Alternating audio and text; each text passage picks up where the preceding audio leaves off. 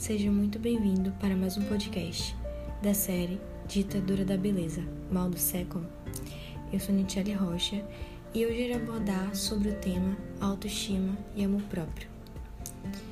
Bom, para começar, seria maravilhoso se todos nós pudéssemos ser livres e nos amar do jeito que somos, sem ter que viver é, sendo oprimidos por padrões de belezas criado para sustentar o capitalismo e enriquecer mais ainda é, homens através da opressão e objetificação de corpos, principalmente de corpos femininos. Então vamos lá. O que seria autoestima? Qual o significado dela? Bom, a autoestima é simplesmente a imagem e a opinião positiva ou negativa que cada um tem e faz de si mesmo e também é construída a partir das experiências pessoais de cada um, certo? Mas qual a influência da sociedade nos nossos gostos e na nossa própria sensação? O que isso tem a ver? A nossa autoestima, o que a gente é, se sente confortável ou não em nós e o que a gente acha bonito nos outros tem influência da sociedade e aquilo ali já está internalizado em você, mesmo que você não saiba. Então, por exemplo, por que, que é mais atraente para você tal coisa do que a outra? Você já parou para pensar? Já parou para refletir? Por que, que quando se trata de corpos femininos, as mulheres elas são objetificadas? É ditado o que é belo ou não. Eu já ouvi muitos homens falarem que mulheres com estrias é um algo feio e que é apenas o gosto dele, que não, não tem nada a ver o padrão, não existe padrão nenhum, que é apenas a mera é, preferência dele. Chega a ser um pouco engraçado e irônico, porque mostra que a pessoa não tem o mínimo de conhecimento e nem de empatia para sequer pesquisar sobre o assunto e entender um pouco sobre a objetificação de corpos femininos e essa ditadura do que é considerado belo e aceito. Sequer parado para refletir e analisar a influência que o capitalismo tem na nossa autoestima. Então, assim, coisas que você não se sente confortável, não se sente bem consigo mesmo, tem um motivo. E esse motivo não é porque você simplesmente não se aceita, não é só por isso. Essa sua insegurança está alimentando o capitalismo. Porque assim, vamos parar para pensar. Se você vive numa sociedade, nessa sociedade existem padrões de beleza.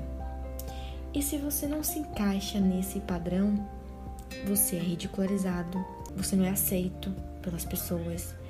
Então, é, inconscientemente você acaba tomando atitudes para poder se encaixar naquilo. Né?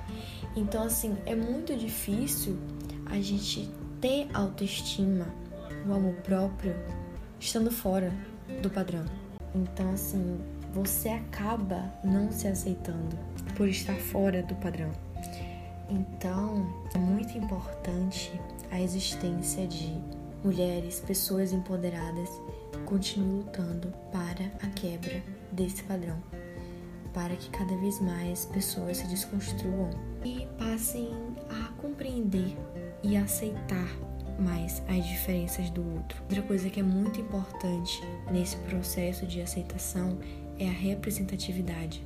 Nessa quarentena, eu vi muitas mulheres se mostrando como realmente são, mostrando suas inseguranças, então, acredito que esse distanciamento fez com que também nos distanciássemos de toxicidade. E assim, tá sendo muito inspirador para mim também, porque eu continuo trabalhando nas minhas inseguranças, mas o pior é que o padrão estético, ele é tão inalcançável que sempre vai existir alguma coisa que estamos insatisfeitos, porque é assim que o sistema funciona nunca é o suficiente e você vai estar sempre é, nessa luta inalcançável.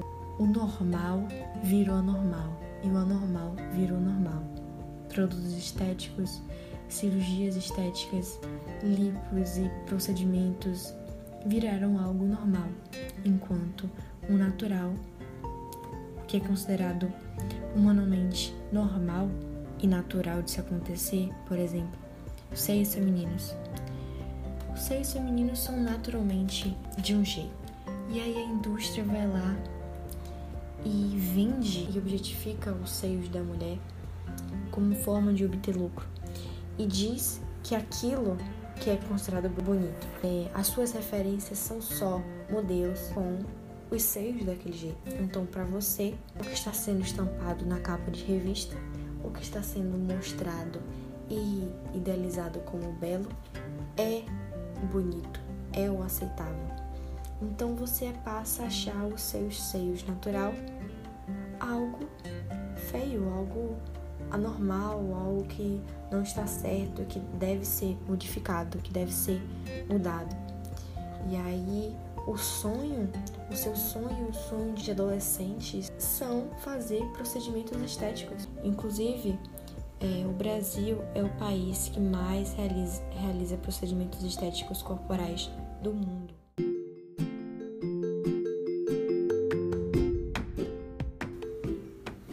Bom, eu vou ficando por aqui e muito obrigada pelo tempo que tirou para ouvir esse podcast.